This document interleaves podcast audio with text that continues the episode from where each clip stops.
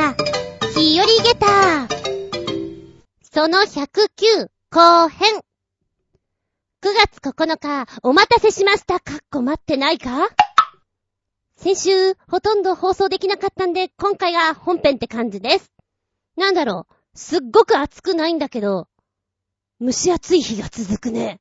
体調崩しちゃうね。風にご用心ですぞ、皆様。つうことで、しばしお付き合いくださいませ。お相手私、最近、日清のトムヤンクンラーメンがとっても好きです。超うまいんだけど、酸っぱ辛くて超うまいんだけど、あつみちゅん。どうぞよろしくお願いしまーす。この番組は、ショアヘオ .com のご協力へて放送しております。おっと、気がつけば、ここ3日ぐらい麺ばっかり食ってるな。まあいいんだけど、カップラーメンとかって、ハマったりするものないですか？ね、なんか夏場によく食べるものって私ラーメンって言ったじゃないですか。うん、なんか今カップラーメンちょっとハマってて、あ、意外に、お前やるじゃんっていうのを見つけちゃうと、毎日でも食べたくなっちゃう感じ？うん。みんなはどうかな？そんなことない？栄養偏りそうです。長期休みが終わってね、一番の楽しみというと、お土産とかもらったりするのが結構楽しみなんです。まあ、ほぼほぼおやつが多いんですけども、金曜日にもらったのはね、あ、こんなのあるんだ。富士山登頂されまして、てっぺんで売っている、ステッカー。へー、なんか安全祈願みたいなのが書いてあるやつで、面白い。確かにこれはね、上に登らないと買えないものですから、ありがたやーってもらったんだけれども、お菓子もさ、夏休みになるとやっぱり涼しいところに行かれてることが多いので、やれ北海道、長野、うーん、あとどこが多いかな、栃木とか、割とそういう感じのところに行かれてる方が多い。で、その中でたまーにこう、沖縄とか行ってると、あ、ちょっと珍しいチョイスだね、とか思いながらね、お土産いただいたりするんですけど、楽しいです。写真パチパチ撮って、もりもり食べております。で、今、お芝居教えていて、ちびっ子たちから、こう、お土産やっぱりもらったりもするんですよ。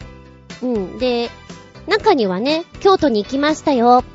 でも、ちょっとこう、先生に会うまで時間かかっちゃった、みたいな感じでね、賞味期限が1週間以上切れているのとかもらったりして、まあ、どんまい大丈夫食べちゃうからね、みたいなのもあったりします。いや、あのー、なんかね、お土産屋さん見るの私すごく好きなんですよ。で、大抵、味なんてそんな変わんなかったりするじゃないですか。その中でも、こいついけるなっていうのを見つけたりするのがすごく好きなんですよね。サービスエリア、大好き。あとは、駅とかのね、お土産屋さんの見るの大好きです。味見ができるんだったらもっとよしです。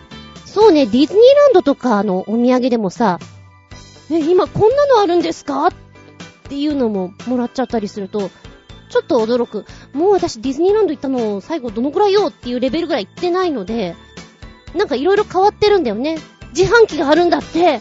はい、玉ゲッター。そのレベルなので、おばちゃんも全然知らないので、へえ、なんか、おせんべいとか売ってるんだ。ディズニーなのに、すごいね。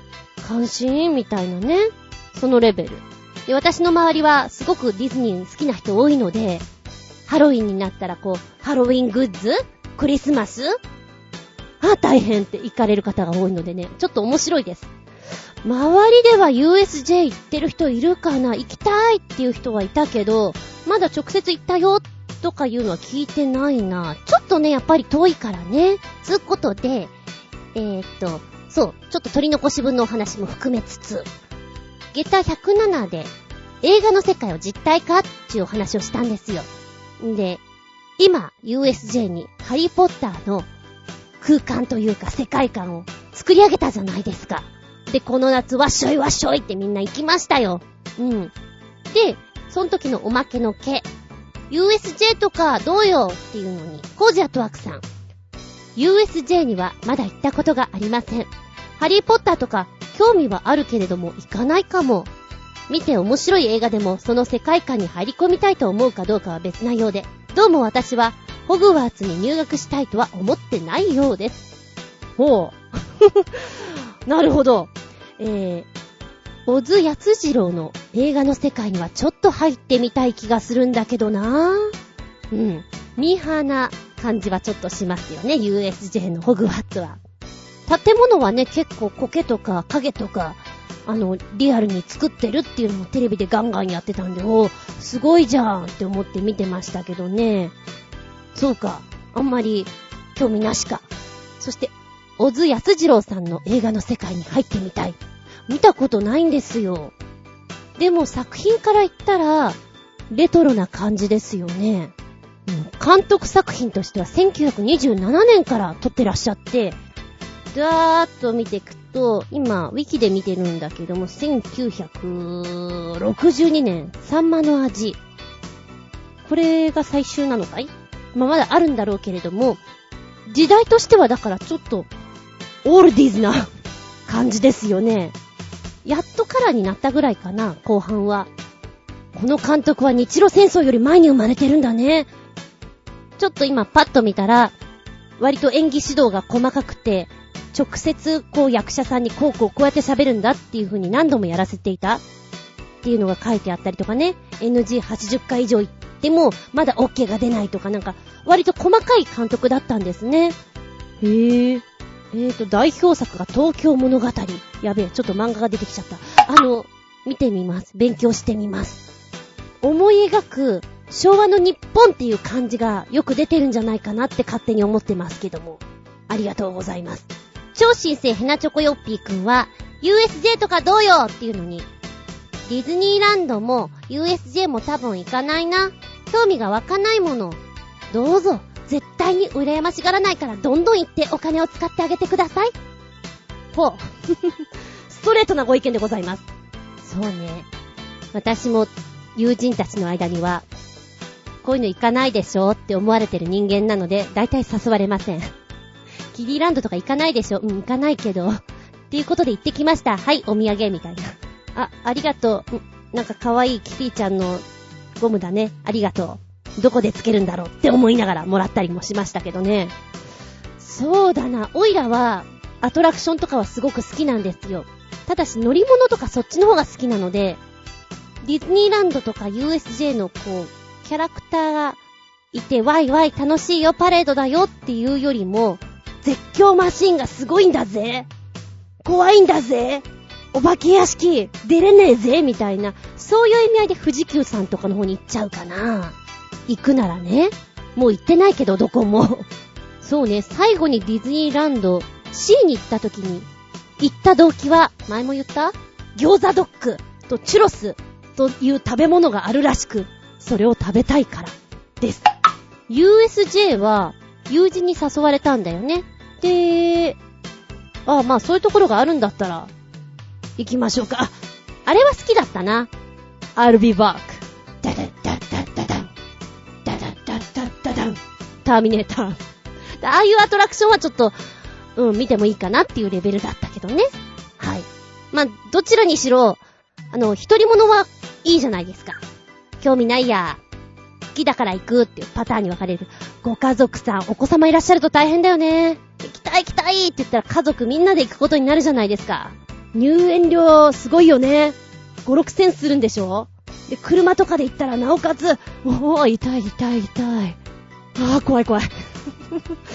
なんか、すごいなって思う。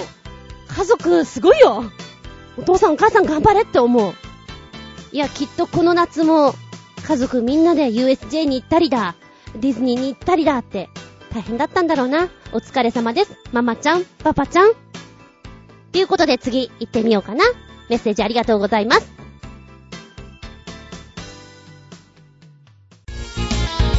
メッセージタイム。取り残し分のメッセージからです。ゴジアトワークさん。タイトル、リアルなバスケとアニメなバスケ。お邪魔します。リアルなバスケットボールとアニメ風なバスケットボールのプレイ比較だそうです。日本風バスケなんだって。あの、世界で最初に行われたバスケットボールのゲームには、日本人が参加してたんですけど、てんてんてん、コジアットワーク。はい、見てきた !55 秒の動画なんですけど、面白いこれいや、まさにそうですなーって感じで、最初のリアルな方はね、あ、なんか普通に部活とかでもありそうな感じだよっていう見方で見れますけど、こう、アニメバージョンになったら、あ、足元から攻める。うん。で、表情、ああ、そうそうそう。そうだね。そういう抜きで行くよね。で、実際に対戦風になってくると、残像が残るような、なんていうの、動きっていうのが面白い。いやー、これよく見てるね。心の声とかもちゃんとテロップで出てるんだけど、いや、いいですよ。面白い、これは。中にはさ、こういうドラマ作りもあっても面白いかもしれないね。深夜枠とかフジテレビさんとかだったらなんかあってもいいかなって思った学園ドラマ。されどなんか試合のところになるとちょっとアニメ調みたいなね。いやいやいや、面白いです。また55秒っていう短い中で見せてくれるのが腕だなって思いました。で、コメントに書いてある日本風バスケなんだって。日本風のアニメ風。そうね。なんか、スラムダンクとか、しか私は知らないけど、そんなのをちょっとやっぱり思い出しますね。で、ちなみに世界で最初に行われたバスケットボールのゲームに日本人が参加してるんだ。そんなすごい選手いるんですね。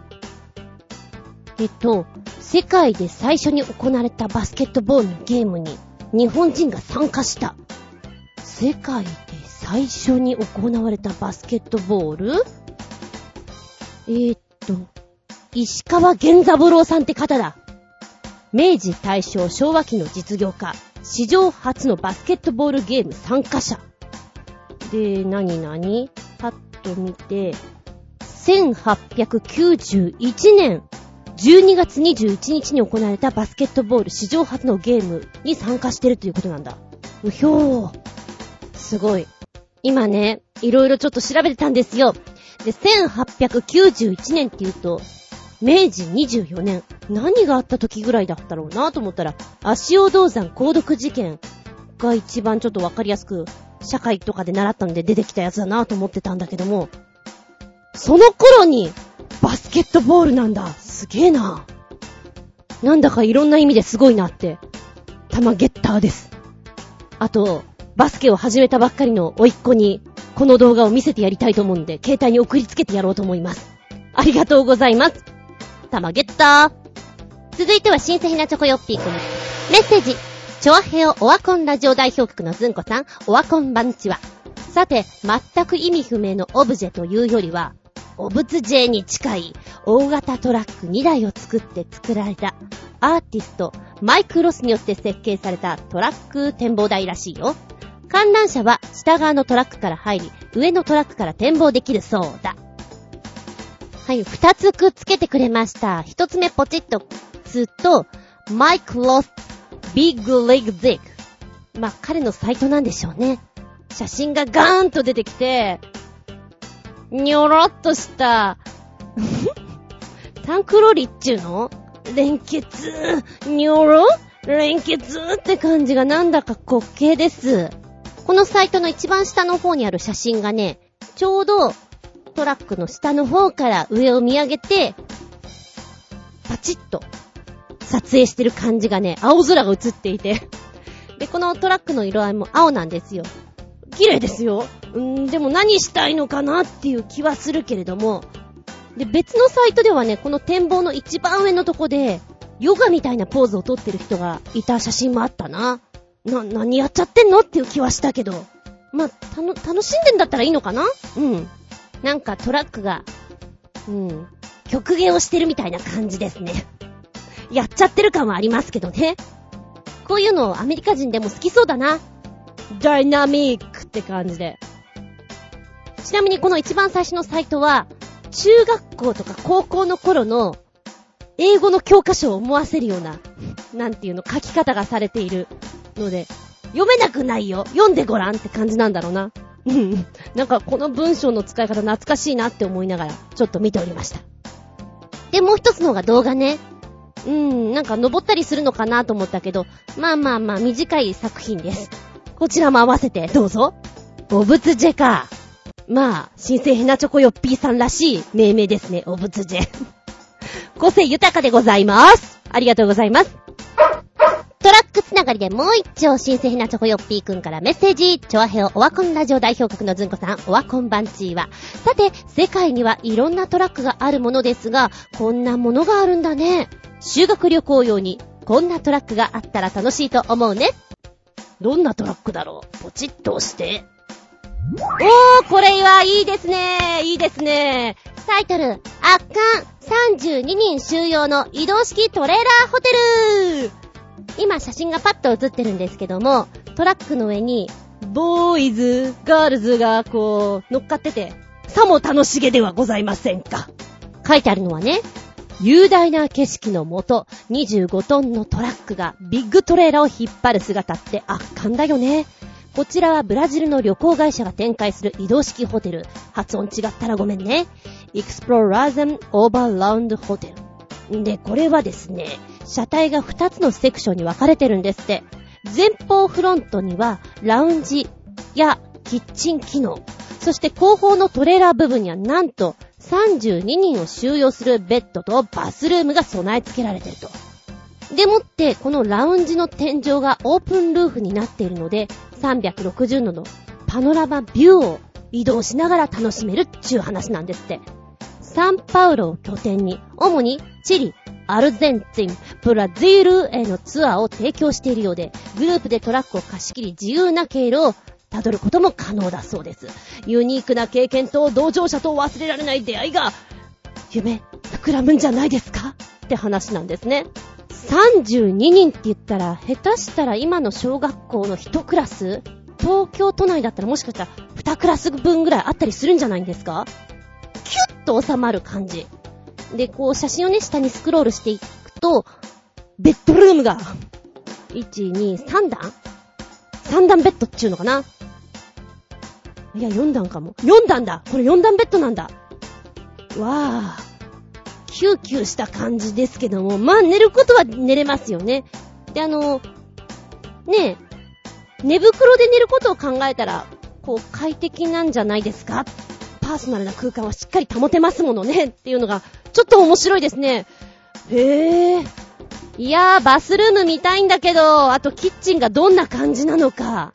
まあ、キッチンなんかはね、32人分作るとなると大変だから、おそらくは車を止めて、お外でみんなでバーベキューとかなんでしょうけれども、32人の食料を、うん、用意する冷蔵庫っていうのも結構ね、大変じゃないですか。だかどうなってんのかなっていうのを見てみたいね。修学旅行、ホテルを取らず、こういうのを使ってっていうのは素敵だね。枕投げはできないけど楽しいだろうね。北海道一周とか？うん。九州一周とか？もうちょっとアドベンチャーに、オーストラリア一周とか？どんだけ時間かかるんだろう。でも、楽しそうなんかこんなので、旅をしたらアウトドアライフに火がついて、ワイルドになりそうですね。楽しそうだから、ちょっと乗ってみたいな。一週間ぐらい喧嘩しちゃうかなすげえ喧嘩しちゃいそうな気もするな。ありがとうございます。よく考えたら、兵所恐怖症の人はこれ、ちょっと狭苦しくて、怖いかもしれない。面倒修太郎状態。びっくりたまげた。ぶちげた話？カツオカツオムシは邪魔者だ。のマッキー。いいかこれからちょっと気持ち悪い話をする。心してよく聞け。嫌な人は、えー、6分30秒。早送りしてみようか。そしたら気持ち悪いの。聞かなくて済むかもよ。うーん、2回ぐらい前かな。なんか小さい虫が飛んでるのよね。害虫なんだけどさ。調べたら、カツオブシムシっていうの。ヒメマルカツオブシムシ。まん丸くって、ウィキとか見ると3ミリ程度っていう話なんですね。子供の頃は、衣服を召し上がるそうで。引っ越す前はね、防虫剤とかをよく仕込んでいたんだけど、今のとこではそういえば防虫剤使ってなかったなぁと思って、ピロローンってほら、衣替えの 6, 6月か。あの辺ぐらいに出した時に、穴が開いてーら。あれ？あれ？開いてーら。っていうのが、数枚あったんですよ。まあ、そんな気にしてなかったんだけれども、これがですよ。うーん、夏に向けてこう、ゴザシートを出した時になんか、増えててね、おかしいな、おかしいな、って思ってたの。で、一旦、8月には全然姿を見かけなかったんですよ。いなくなった、すっきりと思ってたの。でも特に悪さをするわけじゃないのよ。ただ、ぷーんって飛んでて、こう目につく場所にいたりするのが、なんか嫌じゃん、やっぱり。うちにゃんこもいるし、もうって気分になるので、嫌だったんです。で、一週間ぐらい前ちょっと涼しくなりましたよね。30度いかない状態。したらね、カツオちゃんたちが増えちゃって、え、どういうこと？これ、暑さに関係するのかなと思ってたの。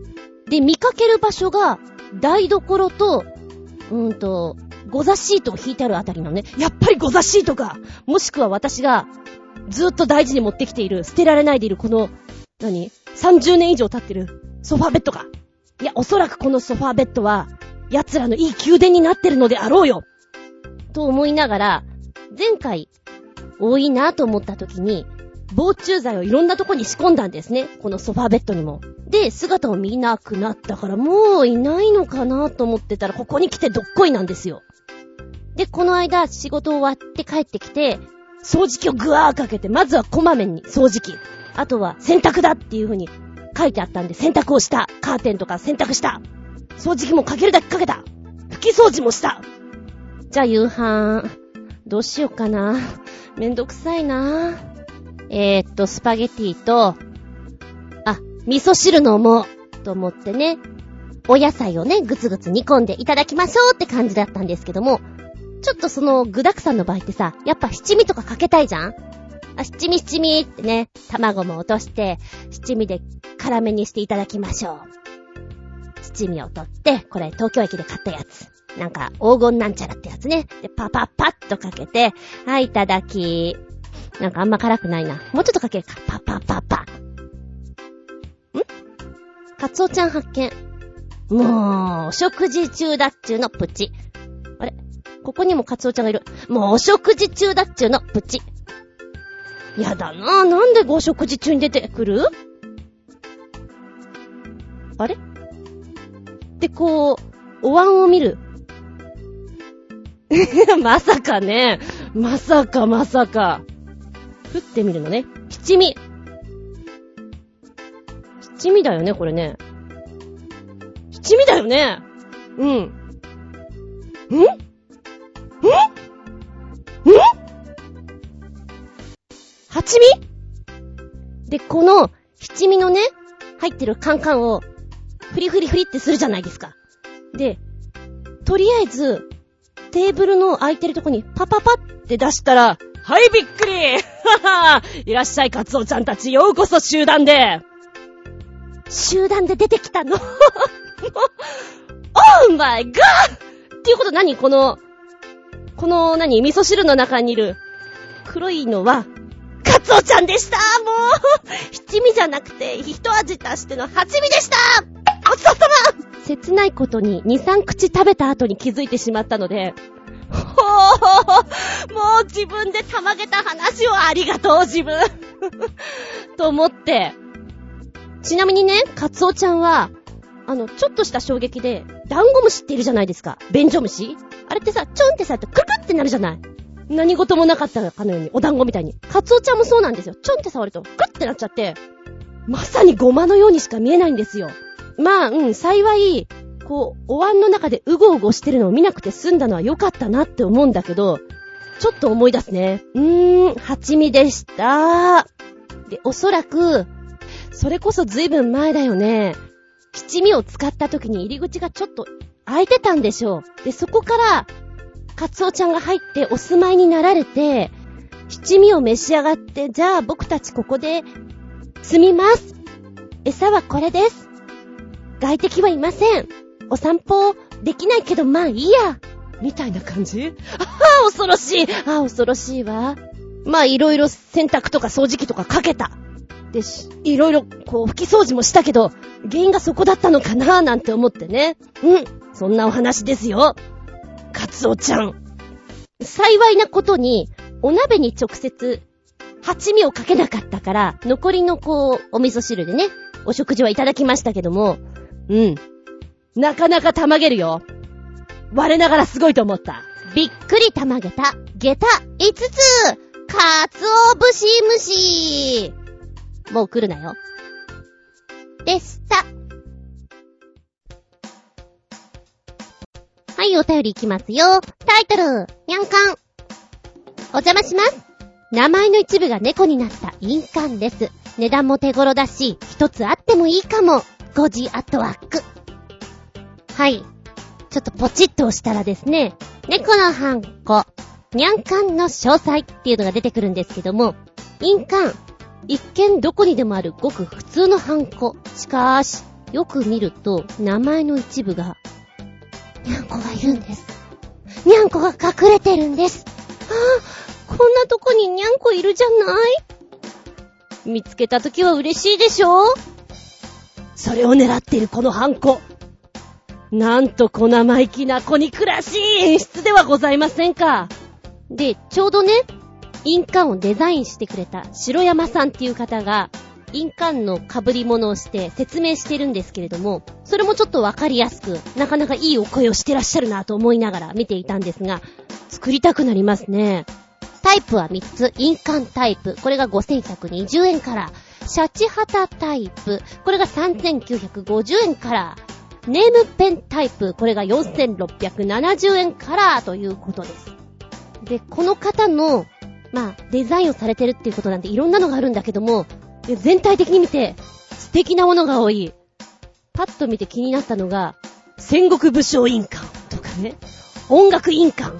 音楽印鑑って何かなって名前がある横に、こうギターのネックの部分があったり、グランドピアノがあったりっていう、細かいなぁ。へぇで、いくつもあるのよ、やっぱり。隠し絵印鑑なんかかなりおしゃれだしね。なんかもうどれが文字なのかさっぱりわかんないけど、でもなんかそのわかんない感じが、可愛らしいっていうか、おしゃれというか、いいね。うん。前も確か、コージアットワークさん教えてくれたのあったじゃないですかって、その時から思ってたのが、私は、厚みを押すことが多いので、今先生をやっていて出席カードとかに押すことが多いので、今は小さい子には肉球ハンコをしてます。で、大きい子には厚みという印鑑をしてるんだけど、100均で買ったやつだから、結構文字がすぐ潰れちゃうんですよ。つまんないなぁと思ってたんだけど、よく物なくすので、こういう可愛らしいの作ってもなくしちゃうんじゃないかなと思って不安で作れないでいるんですよね。でも逆に作った方が大事に持ってるからなくさないかもしれないって今思ってる。作っちゃおうかな今度こそ作っちゃおうかなにゃんかん。作っちゃおうかな今前向きに検討中です。ありがとうございます。続いては、新鮮なチョコヨッピーくんメッセージ。チョアヘオワコンラジオ代表格のズンコさん、オワコンバンチは。さて、自動車会社のホンダが、ペーパークラフトの実物大の軽自動車 N1 を組み立てている動画です。ペーパークラフトの実物大。NSX の動画もあったようだが、見当たらないが、まあいいか。いいですよ。無理して探すことはない。見当たったから。送ってみた、そのレベルでいいの。よし、ポチッと押すと、すごいこれすごーい。すごいよ。本当にびっくりたまげた。ホンダ技研工業株式会社。すごい底力を見たよ。動画は2分25秒なんですけれども、ですけれども、ホンダさんが、こう、軽自動車の新モデルを発表するときの PR の一環として行ったんですよね。実物大ペーパークラフトっていうことで N1。で、ちなみにこれ、組み立てには相当の時間と労力がかかるそうで、かかった時間は、大人5人、1日7時間かけて、10日間程度かかりますと。すごいね。ま、つまりは、本田技研さんの有志が5名集まりまして、今から10日間頑張るぞと言って作り上げたんでしょうね。うわー。で、えー、それぞれのパーツをまず用意しなきゃいけないじゃないですか。出力紙としまして、幅1.3メーターの紙が、約50メーターほど必要なんだそうです。それはそれは、もう、プリントアウトするだけでも大変ですよ。ガーシャコーン、ガーシャコーン、ガーシャコーン。そして、えー、出力しましたら内部の骨組みとしては段ボールを使用するので、内装は再現しておりません。残念ながら中に入ることはできないということなんですけども、それでも外はこう、立派ですよ。でね、で、このホンダさんのサイトに行くと、N1 ペーパークラフトダウンロードといって原寸大、それから9分の1サイズかな？展開図をダウンロードしてあなたも作ることができる。説明書もダウンロードできるよ。カラーを選択することだってできるんだから。すごいね。これはすごいね。ねえ。夏休みの宿題にこれやってみたら？夏休みの自由研究まだやってなくて、もう随分過ぎてるけど、どうしようって困ってるそんなあなた。来年分でもいいんだけど、作ってみたらどうですか？ちょこっとずつやったらどうですか？えー、っとね、こちら9分の1サイズで紙どれぐらい必要だというと、A4 で41枚分。わあ、そんなにすごい数だけど、数、数だけど、できなくはないんじゃない？今からやれば、来年分。どうですか？ちょっとずつ、ちょっとずつ 置く場所困っちゃうね。ま、とりあえず、印刷して、カットして、1ヶ月にちょこっとずつ組み立ててみるのはどうだろうか。そしてお母さんに、もう邪魔なのよ、これてちゃうわよって怒られ、一部を捨てられ、なくなり、大変な思いをするんであろうよ。ちょっとでも面白いよね。なんか、そういう趣味もあってもいいのかなっていう空間。で、見ていて、立体的にどんどんどんどん作られていくんだけど、タイヤが素晴らしいね。で、こうさ、段ボールってこう、うまいこと形作るの難しいじゃないですか。滑らかさを出したりするそれが素敵に上がってるのよ。いやいや、さすがだねって思いながら別にこの人たちはクラフトの、ね、プロじゃないから。普段違うでしょ？本田さんのなんか、ちゃんとやってらっしゃる方々でしょ？だからすげえなぁと思って見入っちゃいます。いや、技ですよ。びっくりたまげた下駄5つ差し上げます。いやいやいや、ブラボー。私にはできないけどな。誰かに作ってほしいです。はい。ありがとうございます。もう一丁、超新星ひなチョコヨッピーくんからメッセージ。オワコンラジオのずんこさん、オワコン番地は、さて、単なるネタの数合わせですが、ギネス公認かは不明だが、世界一やかましいらしいカエルの鳴き声でも聞くでねるねる。コキフロッグ、カッコ、コキコヤスガエルという、コキーという大きな鳴き声を放つプエルトリコ原産のカエルですが、その鳴き声は0.5メーター離れた場所で100デシベル、かっこ電車が通過する際のガード下やカラオケ並みと言われ、国際自然保護連合が作成した世界の外来侵入種ワースト100にも選定されているやかましいやつでねるねる。でも、なかなかいい声でねるねる。かっこ笑い。どんな声でしょうか？聞いてみましょう。おし、ちょっと BG 落としますよ。よく聞いてみて。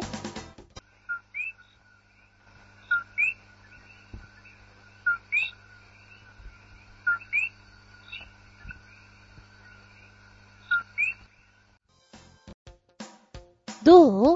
聞こえましたか？いや、これすごい可愛い声じゃないですか。なんでしょう、笛の音のような、でも、まるで宇宙船の中にいるような、R2D2 を思い出すような、そんな音、真似できるかな？なんかそんなような感じなんだけれども、これ、高音じゃないですか。高音だからずーっと鳴ってるとまるで目覚まし時計が鳴っているような、そういう意味合いでうるせえな、イラッとするのかもしれない。ただ、このカエルちゃんは可愛い顔してるなぁ。いい顔してるぞ。私は好きだ。だが、確かにあの声でずーっとずーっと泣かれたら目覚めるな。で、一つ目は短い音で、二つ目の動画が6分16秒。このコキっていうのを聞けるわけなんですけれども、眠れない人、いや違うな、寝ちゃいけない時に聞くべきかもしれません。まあ、この高音がね、脳天を突き抜けるっていう感じやかましさが、ちょっと、いい加減にしろよっていうレベルになっちゃうんでしょうね。うん。でも可愛い子です。そう思いました。ありがとうございます。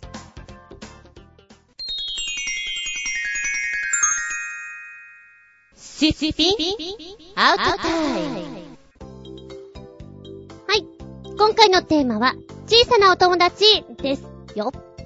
やだ、カツオちゃんも小さなお友達だわ。子供の頃の小さなお友達っていうと、まず浮かぶのが、金魚、亀、ザリガニ、リス、ドジョウ、小鳥かな金魚はね、おそらくうちの親が好きだったと思うの。で、おっきな水槽に飼っていたよね。で、金魚屋さんがありまして、今あんまり金魚屋さん見ないよね。そこで、デメキンとか買ったりメダカ買ったりっていうんで、水槽、多い時は3つぐらいに分けてやってたね。水槽を洗うのがめんどくさい。だんだんこう、子供が、その、お世話をするようになるじゃないですか。餌だけじゃなくて水槽を洗ったり、石を洗ったり、がめんどくさくなってくるっていうのが、ありますね、金魚さんはね。臭くなっちゃうし、かわいそうだしっていうのもありましたね。でもずっといたな、金魚さんは。で、小学校に入ると、なぜだかクラスにはザリガニがいつもいた記憶がありまして、なんででしょうか？誰かが持ってきたんでしょうか？それとも先生の趣味なんでしょうか？クラスにはザリガニがいて、飼育係は、ザリガニの、こう、お掃除をしなきゃいけないんですよ。水槽の。で、またザリガニさんも臭くなってしまうので、何？飼育係って楽しい反面、ちょっと臭いからめんどくさいみたいなのもあったなみたいな。で、あと、ザリガニさんをうまくつかめなくて、お掃除できない女の子とかいたよなーって。私ね、多分できてたと思う。あの、奴らのこう背中ぴょって掴むと、チョキーってやるじゃないですか。あの、ハサミで、チョキー何するんだ、チョキーあれがちょっとかわいそうな、かわいいような、頑張ってるな、こいつっていう。その間にお世話をするみたいなね。で、インコとかも、なんかクラスによったら、いた時といない時があって、ちょっと記憶が曖昧なんだけど、いいなぁ、うちにもいたらなぁって思ってた時があったなぁ。あと、学校帰りに校門の前でひよこさんを売ってるの。あれが欲しくてね、ピッピッピッピー可愛くて。で、みんなが欲しくて欲しくてって気持ちになって帰るのよ。で、家が近い人なんかは、100円ぐらいとかだと思うのよ。握りしめてまたおじちゃんつってこう、ひよこを買いに来るなんていうのが、よくあった光景ですけど、うちなんかは帰って、ひよこがね、可愛くてね、黄色でね、ふわふわでねっていっぱい言ったけど、やっぱりダメで、買うことができなかったんです。でも当たり前だけど、ひよこはひよこじゃないじゃないですか。その後が大変だったみたいですね。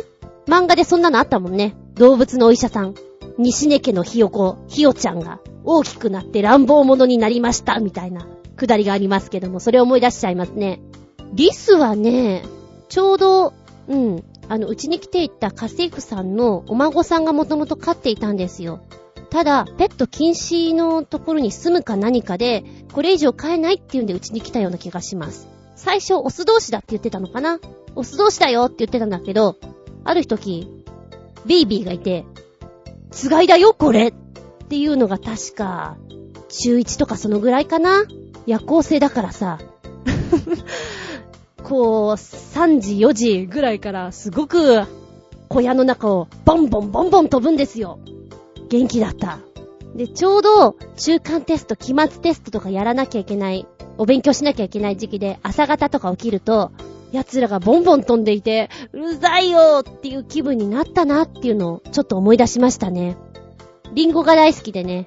でもリンゴあげても真ん中の蜜のある、美味しいとこだけしか食べないんです。あとは干からびちゃうんで、あげ方考えればよかったなって今ちょっと思うね。ではここでお便り、コージアットワークさん、小さなお友達。お邪魔しまーす、いらっしゃい。小学校では教室でメダカとかカエルを飼ってましたね。中庭にはウサギとか鶏とか、でっかいところでは鹿とか。鹿？へえ。戻ります。小学校は何回も転校しましたが、さすがに鹿がいた時は驚きました。別に飼育係ではなかったので、学校の動物にはそれほど感情移入しなかったかも。母の実家の池には、私が縁日の金魚すくいで持ち帰った紅白の金色の和金が随分長い間泳いでいました。大きくなるにつれて尾びれが伸び、なんだか恋の小さいのみたいになりましたが、小さな池をスイスイと速い速度で泳ぎ回る姿は綺麗でした。ああ、困った小さなお友達もいたな。幼稚園に上がる前、父が買ってくれた陸製のヤドカリ。すぐに逃げ出していなくなってしまったと思ったら、1年以上経って、どこからか出てきて、昼寝していた私の大事なところをハサミでパチン ごめん、笑っちゃった。戻ります。もちろん、いや、もちろん切れたりはしませんでしたが、相当痛かったようです。犯人の宿刈りは、私の通っていた幼稚園に追放になりました。うん。思い出してみると、結構いろんな小さなお友達がいたものですね。では、おぉ、なんか、小さなお友達でちょっと気になるところがいっぱいありますな。先生いろいろ聞きたいぞ。鹿。鹿がいたのは、どの辺の学校の時ですか？とりあえず奈良にしときましょうか。一頭？話がいい？じゃないよね。それこそ奈良の公園みたいになっちゃうから、動物園みたいな感じになってんのかな？鹿がこう放たれてて。自然な学校である。へえ。鶏は定番ですもんね。ちょっと乱暴者の大きい鶏がいて、可愛らしいチャボもいて、みたいな。で、飼育係が大きい鶏をうまく小屋に入れられなくて、チャボが逃げちゃって、みたいな、よくある話ですけどね。チャボは好きなんだよな。抱っこしても丸んとなってて可愛い。金魚さん。金魚すくいって、いつぐらいからやってるかって、知ってます？そもそも日本に初めて金魚がやってきたのって、いつぐらいだと思います？で、ちょっと気になってみたら、室町末期、大阪に金魚がやってきたそうで。で、ちょっとさ、ふわっとしてるじゃん。お水の中、ふわふわふわって泳いでる、あの、綺麗な奴らは、結構高級品ということで貴族の間で話題になったそうですね。で、その後、江戸になったら、こう、侍、落ち、ごめん、落ちぶれたって言っちゃうとあれだけど、ちょっとこうね、お仕事があまりないような、ね、武士が、こう、サイドビジネス的に金魚を売るなんていうことがよくあったそうですけれども。で、ちなみに昔は、金魚さんの役目としては、殿様のご飯の毒味役として、金魚を使い、戦時中は爆弾よけとして需要があり、明治時代は、息の象徴、下流海で大ブームになったという金魚さん。ちょっとさ、調べると面白いんだよね。金魚の正しい見方は横からではなく、上から見ること。まるで、花が、ゆらゆらと揺らいでるかのようにおひれが、ひらりひらりと行くその姿。素敵じゃないですか。金魚は上からなんだって。まあ、確かにガラスなんてなかったからね、昔は。こう、器に入れて上から眺めるっていうのが本来だったんだろうなと思ってね。ちょっと話が逸れちゃいましたけども。金魚は、多分子供であるならば、一番身近な小さなお友達だったんじゃないかなと思います。あのー、ある程度ちょっと賢くなってくると、縁日で金魚すくいだけして、うち買えないからいいです。やるだけやらせてくださいっていうのはあったかな。そして、コージーアットワークくんの ごめん、笑っていいんだかいけないんだか。ヤドカリくん？わーヤドカリくん一年以上どこにいたのかな？私ね、ネタとしてはきっと、宿借りだから宿を変えて、気がついたらこんなところ宿にされてたよ俺の靴じゃんとか、なんかそういうネタなのかなと思ったの。素敵なお話に広がりました。パチン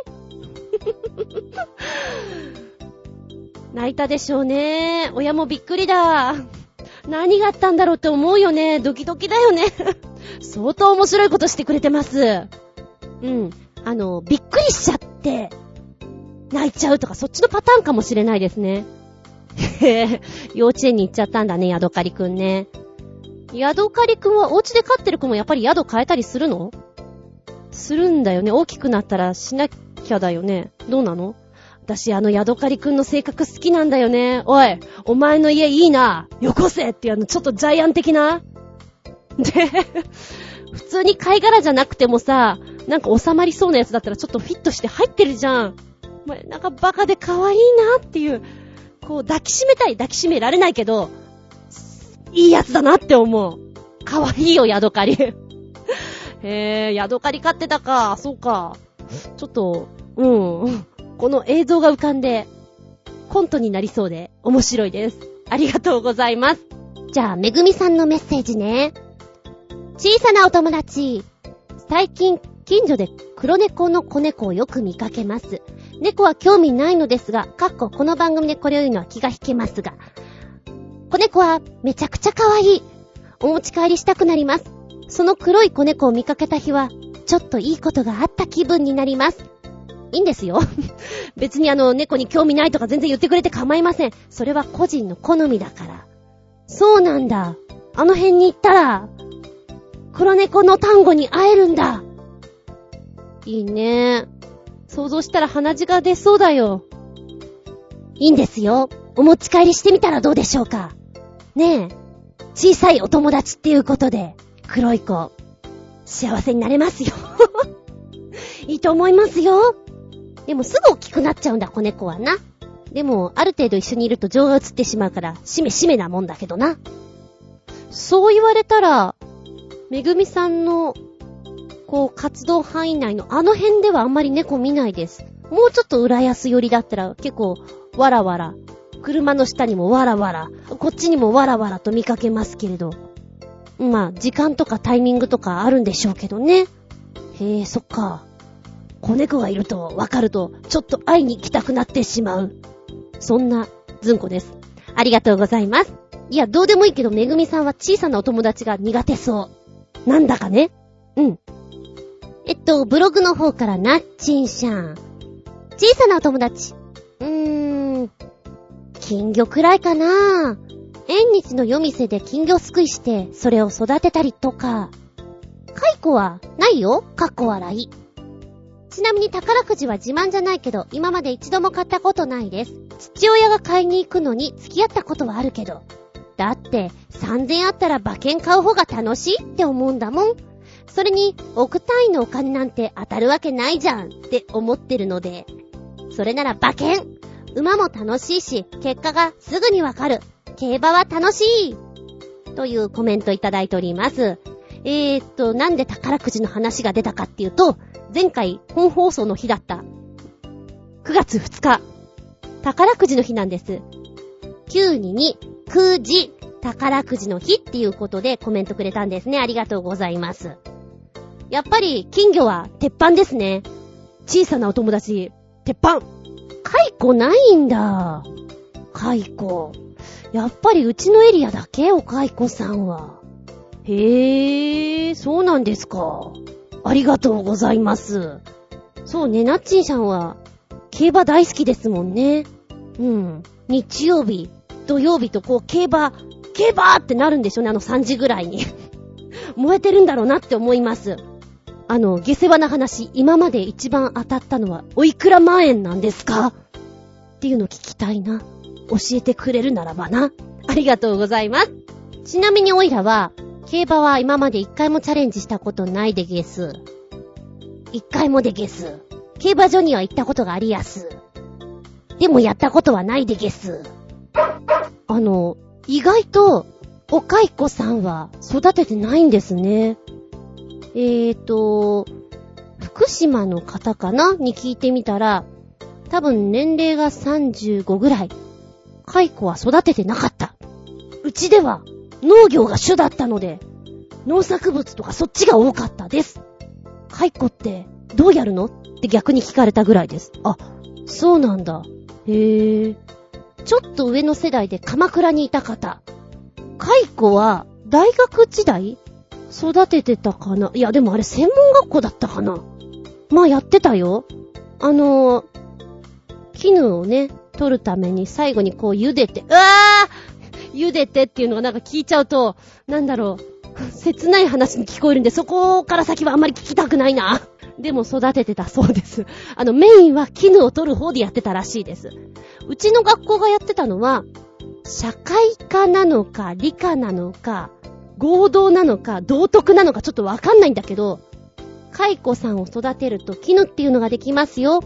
シルクっていうのはこうやって作るんですよっていう一環だから、社会なのかな社会だけどちょっと理科を混ぜたような、でも生き物を教室で育てるということで道徳を兼ねてるような、ということで、うーん、どのぐらいいたんだろう。でも結構いたような気がする。5、6匹？もっといたかなでも、ねえ、最初に葉っぱ食べてる時なんかあれ単なる、ナメクジじゃないや、芋虫みたいなもんだからね、うぞうぞと。うぞうぞと動いてるだけだから、あ、葉っぱ食べてるわ。ちょっとね、独特な臭みがあるんですよね。で、休み時間に食ってる食ってる、おう食ってる食ってるって見るだけで、ある時期になると眉になっちゃって動かなくなっちゃうから、そうするとつまんないっていうか、記憶ないですね、その後どうなったかは。どうなってしまったのかあんまり想像したくないです。でも、うちの学校は、うーんと4クラスあったけども、全部のクラスにそれはありましたよ。カイコさんは支給されてました。えーと、じゃあ同じくブログの方から。上原動物病院さん、コメントありがとうございます。70年生まれです。岡山の田舎育ち。おばあちゃんちに桑の木はあったけど、お蚕さんを育てたことはないな。ひいばあさんちで紡ぐ道具を見たことあるな。面白そうですね。ですって。年代近いけどやっぱり地域によってはやってないんだね。まあ、教科書も違うだろうしね。うん。で、あとは、都会のもやしっこなんてさ、生き物がこう生まれて育ってどうなっていくかなんて知らない人は知らないじゃないですか。だそういう意味合いの一環なんじゃないかなと思うんだけどね。ありがとうございます。小さなお友達。なんか虫さんとかも飼ってたけども、飼ってたけれどもバッタちゃんとか、なんかうまいこと育て上げられなかったなっていうのは申し訳ない話だな。で、おいっ子がやっぱり虫とか好きなんで、前に遊びに行った時にカブトムシのカブちゃんがとかなんかやっぱりいましたもんね、いっぱいに男の子だから。小さなお友達。命、命をよく見とけよ、ちびっ子たち。なんて気分？うーん、なんか、やっぱり生き物と触れ合う時間っていうのは幼い頃というか、あった方がいいなって思うので、もし今あんまり小学校にそういうことをしてないんだったら、いるべきかな、責任問題とかあるのかもしんないけど、あった方がいいかなとはちょっと思うね。やっぱ死んじゃうとすっごい悲しいんだけど、それでなんか学ぶものってあるじゃないですか。責任感とかそういう意味合いでね。で、うーん、そうだな。今は、昔みたいに、いや、まだ地域によってはあると思うけど、捨て犬がゴロゴロいたり、野良犬がゴロゴロいたり、捨て猫がいるけど、昔ほどは多くないと思うんですよ。ボランティアで入ってる人も多いから。で、やっぱりそういうのを見ると、なんか、無責任さとかそういうのを学べる時間っていうのがあったんじゃないかなとは思うんだよね。で、無責任さとちょっとリンクするんだけどさ、8月末にヤフーニュースで出ていたやつでね、えー、お祭りの露店で、ハムスター釣りがあると。これは、いいのか悪いのか、動物虐待なのかどうなのかっていうのがちょっと出てたんだけども、うん。ダメだよね。ハムスター釣りはいけないのに、うん、金魚はいいのかとかそういう風に、ほら、つっついてくる人はいると思うんですよ。で、ハムスターとかは寿命がある程度あって、食べ物とかもちゃんとしていて、ゲージもあって、育てる環境をしっかりしなきゃいけないのに、お祭りでこう気安くさ、500円でやって、取れなかったら1匹あげますみたいなそんなゲーム感覚でやっちゃいけないと思うんだよね。私はそれはもっと叩いていいと思う。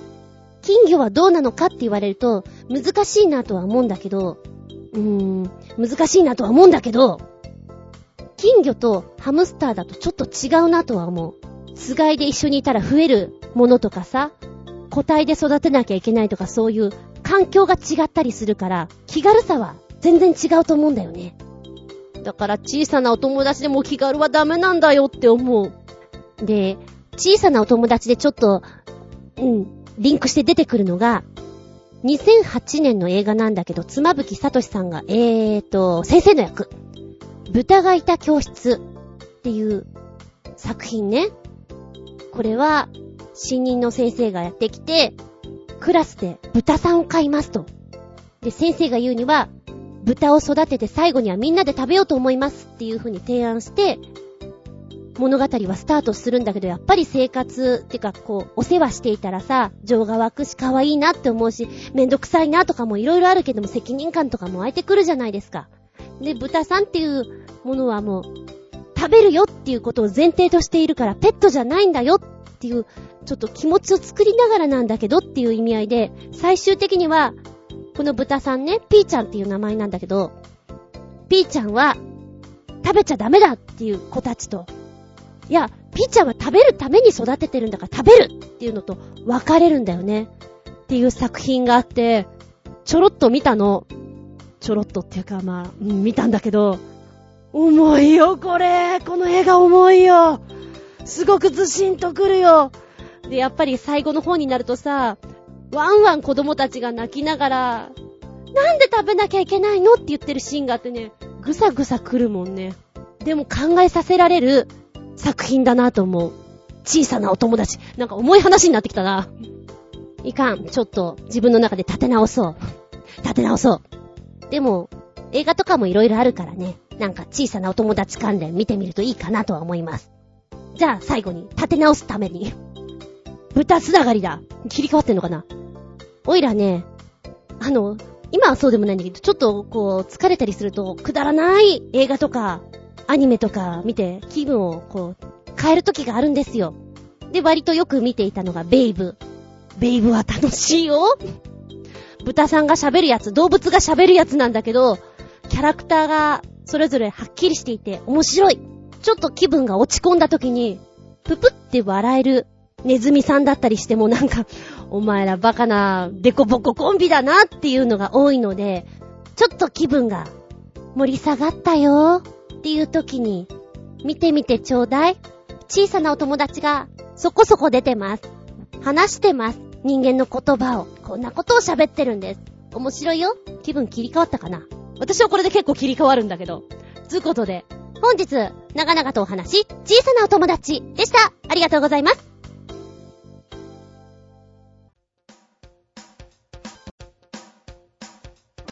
お便りです。超新星ひなチョコヨッピーさんからメッセージ。究極のワコンラジオやってるずんこさん、おワコン番地は、さて、日本テレビでは最近、金曜ロードショーで3週にわたって、エヴァンゲリオンの劇場版を放映しているが、テレビ放送されてから14年過ぎても、エヴァンゲリオンのことを全く理解できないというか、説明不足でテレビアニメ見ただけじゃ誰も理解できない。普通の視聴者に全く優しくないアニメのクズ作品の一つですが、なぜだか知ったかぶってるやつも多く、さらに謎だらけでわけがわからなくなってる映画、3部作？?4 部作？も大ヒットしてるようで、どうも世の中には、わけがわからん映画が氾濫していて、とても平和です。で、そんなクソアニメのことを根本から優しく解説してくれている、ありがたい動画でも見るでねるねる。まあ、パープリンの僕ちゃんなどは、これを見てもすぐ忘れてしまうんだがね、って。つうことで二つ、くっつけてくれてる。はい、動画見てきた。まず一本目が、14分。エヴァンゲリオンがさらにわかる動画。最終調整版、ちゅうことです。うんとね、オイラもエヴァンゲリオンは話題になってる時全然見てなかったんですよ。で、1、2年前もうちょっと前か。なんかテレビで夜中にやってたよね。で、あれだけ話題になってたからっつうので、ちょっと見とこうかなーと思って、撮って、しばらくしてから見たんですで、一応は見ました。なんでこんなに盛り上がってんのかよくわかんないなーって感じだったんですけど、そうそう、やってましたよね、金曜労働省で。エヴァンゲリオン。うんと、1回目は撮ってみた。で、2回目のやつはちょっと見て、これって眠くなるんだよなご飯食べよって感じかな？ご飯食べてたかな？うん。ファンはすごいよね。盛り上がっちゃっててね。今これを見ながら、あ、そういう話だったっけ？あれ、そんな小難しかったっけ？っていうのもちょっと思い出した。うん。思い割には、それぞれのキャラクターが軽いんだよね。なんかそんなイメージがすごくあるな。エヴァンゲリオン。えっ、ー、とね、この14分の動画の作り方がね、面白いです。ところどころね、あ、これはドラゴンボールのフュージョンだ。あ、これはサザエさんの玉の腰振りだ。改造計画ビフォーアフターだったっけ？あれの加藤みどりさんの口調で、なんてことでしょう。足の子一体に、新しい年が、こんなにみたいなのがすごく面白くね、散りばめられてるんですよ。だから14分なんだけど、小ネタいっぱいだし、あ、そうなんだ。へーっていうのがいっぱいあった。うーん、確かに私も、あの、すぐ忘れてしまうから、次見た時なんだっけ？って思うかもしれないけど、これはこれでね、見る価値ありだなと思った。14分。で、もう一つが、4分。新世紀エヴァンゲリオン、シートだよ。全員集合。チャンジャラランチャンチャンチャンチャンチャラララランチャン。チャンチャンえ、4分間で、使徒がガンガン出てきます。へえ、使徒ってこんなにいたんだってごめんなさい、もうそのレベルです。なんとなくこうネタでさ、みんなが逃げちゃダメだ。逃げちゃダメだとか、ああいうのをなんでやってんのかがちょっと分かった程度のレベル。まあでもエヴァンゲリオンはすごく、こう、何、オーケストラとかもさ、出てきて、盛り上がったよね、当時ね。今も盛り上がってるんだと思うんだけど、こんなすごいアニメないぐらいに言ってたから、へぇー。まあまあ、それはそれで、なんか、これは好みなんだなって思います。話の深みとかいろんな意味合いでね。私向きではないなとは思ったけど。で、当時さ、これテレビでやっていた時代で、なんかあの、エヴァンゲリオンが盛り上がってて、で、宮崎さんのもののけ姫が流行ってて、生きるんだか死ぬんだかなんかそういうのが流行ってるなーっていう時代だったんだってね。で、ネットに書いてあった。うーん、そうだったかなまあでもこういう風にちょっとわかりやすく作ってくれると、ほうほうほう、次はもう一回ちょっと頑張って見てみようかなっていう気分になります。どうもね、あんまり長いと見逃しちゃうとこう、いけないところがあるので、今更だけど、ね、ターウォーズとか、猿の惑星とか、あるじゃん？今更だけどこういろいろ忘れてしまって、あ、そんなだったっけ？っていうのは、なんかこういう面白おかしいんで、もっとガンガンあるといいよねって思っちゃった。ありがとうございます。はい、そしてもう一つメッセージ。えー、新鮮なチョコヨッピーくん。長編オワコンラジオ代表局のずんこさん、オワコン番地は。さて、僕はバイクレースの世界最高峰、元 GP よりも、全日本のスーパーバイク選手権の方がはるかに好きだな。なぜなら元 GP に乗っている日本人ライダーは一人しかいないし、そのライダーのマシンもサテライトチーム用なので、どんなに頑張っても勝てっこない。つまり日本人は活躍できない環境にあり、見ていても面白くも何にもないね。逆に腹が立つだけ。しかし、全日本のスーパーバイクは違う。ほとんどが日本人だし、元 GP マシンとほとんど遜色のないスーパーバイクは、スピード感抜群だし、ホンダ、ヤマハ、スズキ、川崎の4大メーカーのスーパーバイクが勢揃いだし、トップチームは実力が拮抗しているので、どのメーカーが勝ってもおかしくないし、抜き抜かれつで面白い。で、去年からその全日本スーパーバイク選手権、カッコ JSB 1000cc クラス、カッコ閉じが、いつでもネットで見られるようになったから嬉しい限りだ。カッコ BS12 の横流し映像だけどね。笑い、カッコ閉じ。また、全日本モトクロス選手権の映像も見られるのも、うれぴーでちゅう。ということで、テレビでも宣伝してるバイク中継のサイトだよ。今年の8体中継見たか？つうことで、サイトをくっつけてくれてます。サイト名は、ウェブロックオンってやつです。もう、このお便りの書き方見ると、好きなんだな。バイクレースっていうのが伝わってきますね。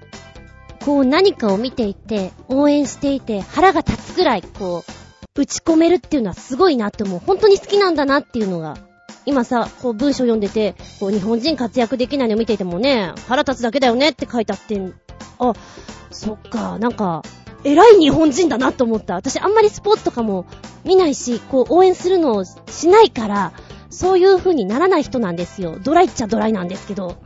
なんか、楽しそうだもん、スポーツとか、そういう観戦して盛り上がれるのってね。オートレースなんかはやっぱりね、差がありすぎちゃって毎回同じチームが優勝みたいになっちゃうとつまんないですもんね。それはわかるな。じゃああれだね、夏が来るって言うと、8体っていう、こうリンクするぐらいちょっと、一つの楽しみなんでしょうね。いや、いいな、うん。あと、ネットで見れるようになったのって ありがたいよね、こういうのはね。いや、便利な世の中ですっていうのは、思います。8体か。そういえば、玉桁をやった当初の頃に、新潟県のヘナチョコヨッピーくんが、初体のこうメールをくれて、私全然そういうの見てないんですよね。トイレとかどうしてるんですかね？みたいな、へんてこなメッセージの返しをした記憶があります。見てないです。ごめんなさい。あ、でも時期的には、私が、こう、いつもお願いしてるバイク屋さんは、みんなで行っちゃうんですよ、見に。見にっていうか、応援っていうか、行っちゃうので、しばらく3、4日こう、店を閉めてしまうので、その時期か、そっか、って、いつも思いながら、見てます。はい。ありがとうございます。もしね、興味ある方、このサイトポチッと押して楽しんでみてはいかがですか？元気でソング、やる気でソング。取り残し分より、超新星ひなチョコヨッピーくんからのお便り。メッセージ。ちょっと前のアニソン第4弾。第3弾のアニメ、蜂蜜とクローバーエンディングのスネオヘアワルツ、PV が消されてるなぁということで、5点。2つ目、アニメ、彩雲国物語オープニングで、平原綾香の始まりの風、フルサイズライブバージョンでねるねる。三つ目、アニメ、ハチミツとクローバー第2期オープニングで、 YUKI のふがいないや、フル PV でねるねる。 YUKI オンリーバージョンもつけてくれました。四つ目、アニメ、ギルガメッシュ、オープニングで、コーダクミの Crazy for You フル PV でねるねる。5つ目、アニメ、キューティーハニーフラッシュエンディングで岡本麻也の泣けちゃうほど切ないけどフル PV でねるねる。一応予備もつけてくれてます。6曲目、アニメ、モンスターファーム、円盤石の秘密オープニングで小松美穂の風がそよぐ場所でねるねる。途中何度か音が歪んで聞こえるのは仕様で、オリジナルと同様。さらに続く、です。1曲目の、骨川スネ夫の、あ、もとい、スネ夫ヘアの、ワルツ。声がね、本当に、爽やか。澄んでる声だからなんか、気持ちいいですよね。風のような歌い方。なんか PV を見てるからってわけじゃないんだけど、木漏れ日とか、そういう日差しの中、聴いてると気持ちよーく届いてくるような曲だなと思って聴いてました。ねえ、なんだっけ？探していたもの。あれはそうね。いつだっけ？のあたりの歌い方がちょっと切なそうで好きですね、私。2曲目の平原綾香さん。これライブバージョンだから最初にさ、ちょっと客と盛り上がる感じで、イエーイみたいなのがあるんだけど、あ、平原綾香さんってこうなんだみたいな。どうしても、フォルストの木製のあのイメージがあるからしっとり、歌い上げますって感じの印象があるので、ちょっとびっくりしたな。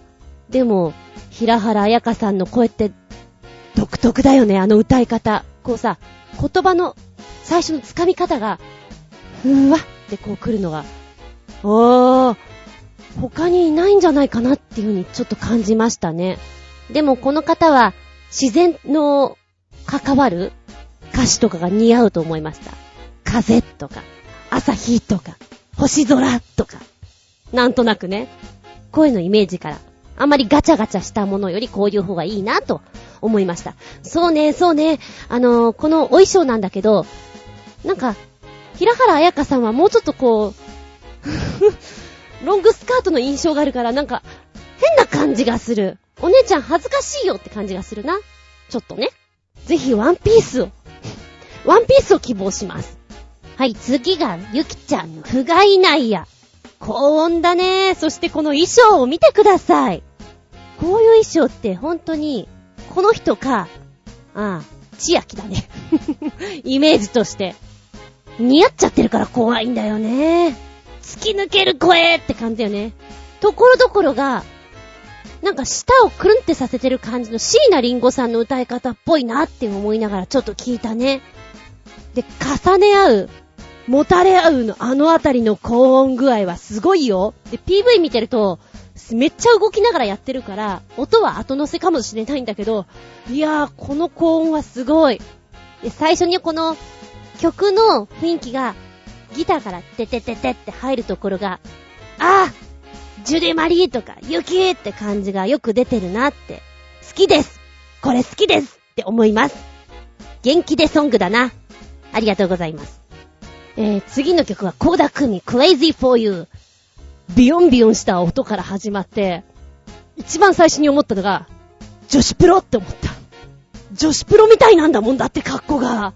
今から試合に臨みますって感じが ちょっと、コスチュームに見えちゃったな。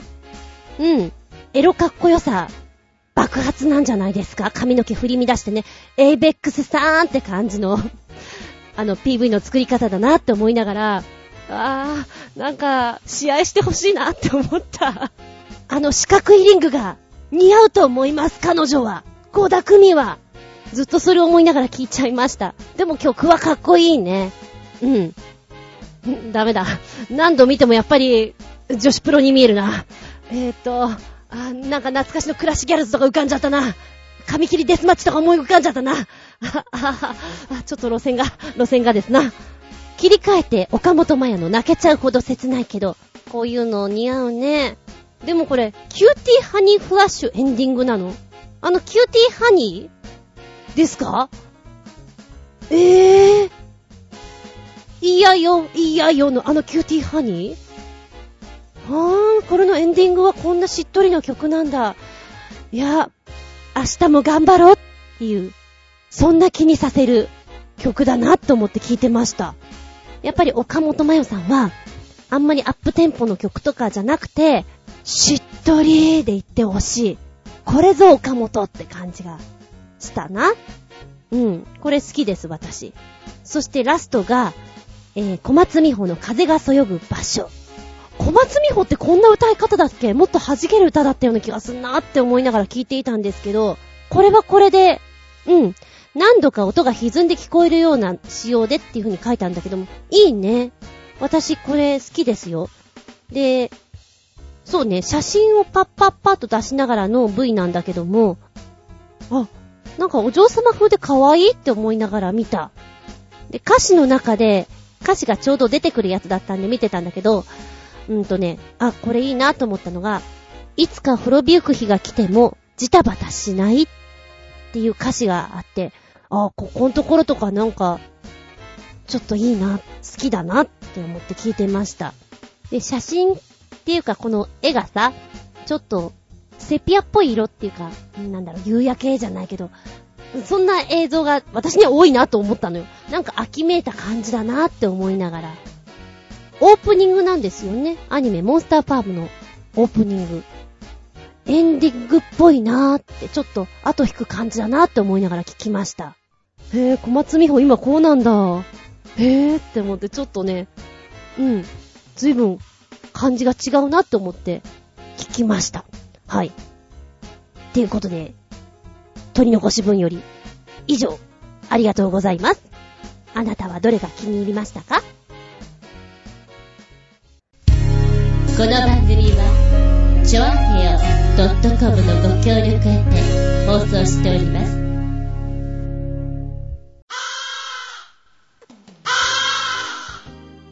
はい、最後になりますよ。長々とお付き合いありがとうございます。次回は来週、9月16日、下駄110でお聞きいただけたらと思います。テーマは、心が折れた時でいきたいです。直近では、どんなことで心が折れましたか？ポキッと。ボキボキボキボキ複雑骨折のようなやつもあったりしますか？うん、心折れちゃった立ち直れないみたいなね。これが結構人それぞれ、ああ、こういうことで心が折れんだっていうのを聞くと面白いんですよ。ちょっと別のとこで話してて、へーって思ったんで、今回のテーマにしてみちゃう。まあ私みたいな抜け作だと、いろんな失敗をしてるので、結構、丈夫だったりします。ただやらかすときはやらかすよ。しっかり者さんなんてさ、ちょっとしたことでもう、ぐにって折れちゃうよね。普段やらないから。あ、そう。地味に、この番組見たいやと思って録画していたのを、撮ったつもりになって撮れてなかったりとか？あれ、楽しみに帰ってきて、テレビつけて、見ようとした時の心の折れ具合って結構すごくない？私だけですか？ボキー えー、結構私それがある。地味にね、衝撃でかいかもしれない。この間も、私はゾンビものが好きです。この番組を聞いてる人だったら知ってるでしょう。ウォーキングデッドっていうのをずっと見ていたんですけども、第4シーズンが前半と後半に分かれていて、前半が終わってね、後半いつやるのかないつやるのかなと思っていたらとっくに終わってたの。どうやらソチ五輪の時にやってたらしくて、全く知らない間に終わってて、ショックでね。で、今、再放送してるんですよ。やったーと思って、撮っていたら、なぜかしら11話だけ撮り忘れていて、11話がないんだけどって言った時のこのがっかり感オーマイガーおー、おーって立ち直れないところがあったね。で、レンタルショップに、まだ出てないんですよ。4話までは出てるの。11話はまだまだ先なんだよねっていうのちょっと立ち直れなかったね。まあ、見てるけど、軽いとこではそんなところ？さあ、皆さんの心の折れた時はどんな時？ぜひ教えてくださいましな。お便りはチョアヘオホームページ、お便りホームから押していただきたく思います。もしくは、パーソナリティブログございます。こちらの方に直前になって、こんなテーマでやるからよろしくね、とあげるので、そこにコメント残してくださっても構いません。じゃなければ、私のブログ、ずんこの独り言の方にメールフォーム用意してございますので、心に、こんなことで心折れちゃったぜイエーイっていうのを載せてくれたら嬉しいかな。えーと、直接メールアドレスもございますよ。全部小文字で、geta アンダーバー zun アットマーク yahoo.co.jp geta アンダーバー zun アットマーク yahoo.co.jp こちらまでお願いします。では次回は来週9月16日日付が変わるその頃にテーマは心が折れた時です。お相手は私。うん。ネタのために私。ロッテリアのあの、ちょっとすごいバーガー食べてみるよ。厚み純でした。見舞い、聞く舞い、話す舞い。ずんこの話も、もうおしまい。バイバイキー